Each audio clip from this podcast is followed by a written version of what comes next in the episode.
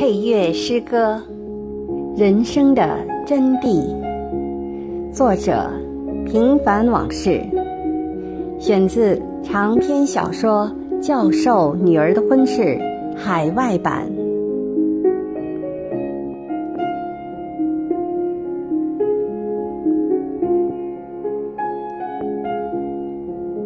在这辗转无眠的夜晚，只有风和心。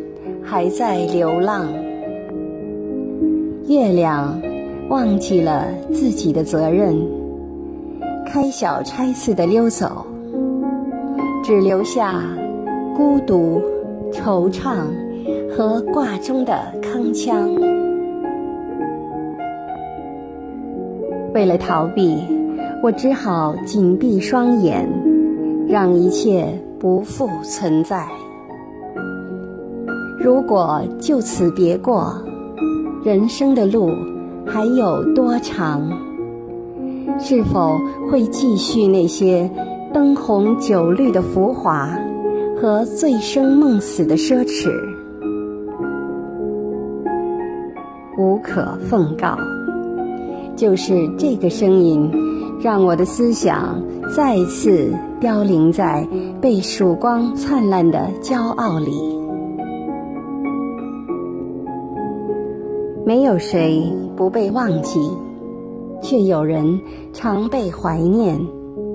而最让我们满怀期待的，不是男欢女爱的现在，而是那些尚未满足的心愿。